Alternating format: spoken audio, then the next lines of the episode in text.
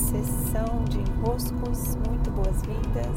Eu sou Paula Quintão e aqui estamos nós para mais um dos nossos episódios via podcast. Como estão vocês? Por aqui hoje eu tô com áudio de telefone dirigindo nas estradas de Goiás.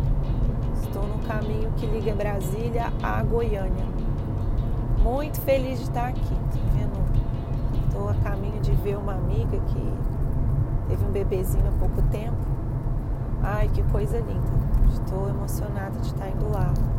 E graças a ter parado aqui para fazer essa, esse pit stop lá com ela, eu também farei as constelações do nascimento em Goiânia e também em Brasília. Igualmente emocionante. Eu vou aproveitar esse momento que estou aqui dirigindo para gravar esse episódio, já que também estava é, enviando um áudio para meu grupo dos rituais de início de ano, falando sobre as metas, falando sobre aquilo que nós nos propusemos a fazer ao longo de um ano. Eu eu gosto sempre de lembrar gosto sempre também de abrir esse parênteses de que o nosso objetivo não é sermos cumpridores de meta, aquela loucura da performance, né? O cumprir das metas, ele em si produz uma sensação de vitória, de disciplina, de uma certa conquista, mas por trás de cumprir a meta precisa estar outro, outra dimensão precisa estar ancorada atrás das metas, que é a direção para onde eu estou seguindo e o que, ao final dessa minha existência, dessa minha biografia, eu quero olhar para trás e perceber que eu me comprometi com. Porque para que as metas se não para me auxiliar a construir uma biografia que eu vou me alegrar por ter me dedicado. É, enquanto Paula, o que me importa vivenciar, o que me importa criar, o que me importa que me importa ser, ser, o que me importa ser como Paula, quais sementes me importa plantar como Paula, para que ao final dessa biografia eu possa me alegrar. Não uma alegria dessas explosivas, mas dessas alegrias de coração cheio, de missão cumprida, de eu fiz um bom caminho, fiz um bom caminho. Então, o que é um ano, o que é um dia, o que é um mês, as unidades que nós podemos separar ao longo do tempo, se não oportunidades para nos organizarmos com um pouquinho mais de clareza a cada, a cada avanço, né? à medida que o tempo passa, também termos mais clareza para escolher melhor as sementes que estamos plantando.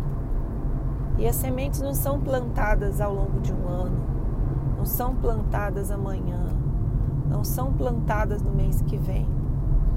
O único jeito de plantar sementes é agora, é no dia, na unidade do dia de hoje.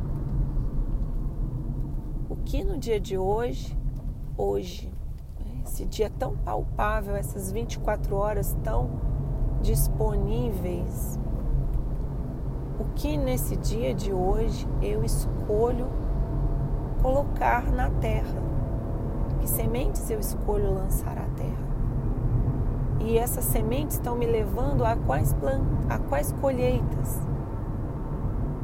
Ao final da nossa vida, o que não pode acontecer e o que nós vamos cuidar para não acontecer, olhar para trás e dizer: Poxa, podia ter aproveitado melhor o meu tempo. Sempre poderíamos, né? Mas que bom que no tempo que eu tive, no caminho que eu pude percorrer, que me foi dada a oportunidade de percorrer, eu me dediquei o máximo possível dentro também dos meus limites a fazer boas semeaduras. E graças também a ter feito boas semeaduras, as metas vão ter sido cumpridas, os compromissos vão ter sido cumpridos, os movimentos vão ter sido feitos. Eu vou ter me desenvolvido graças a estar dedicadamente ali nas minhas, cuidando das minhas sementes.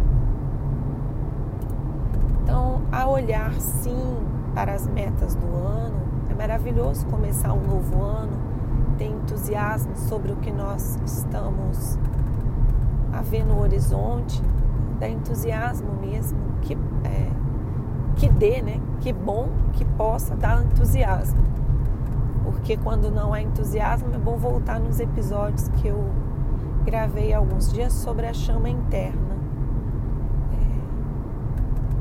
mas que esse entusiasmo esteja ancorado num caminho maior, que é esse em que eu vejo a biografia como um todo, e mais do que isso, o caminho do meu próprio, da minha própria alma.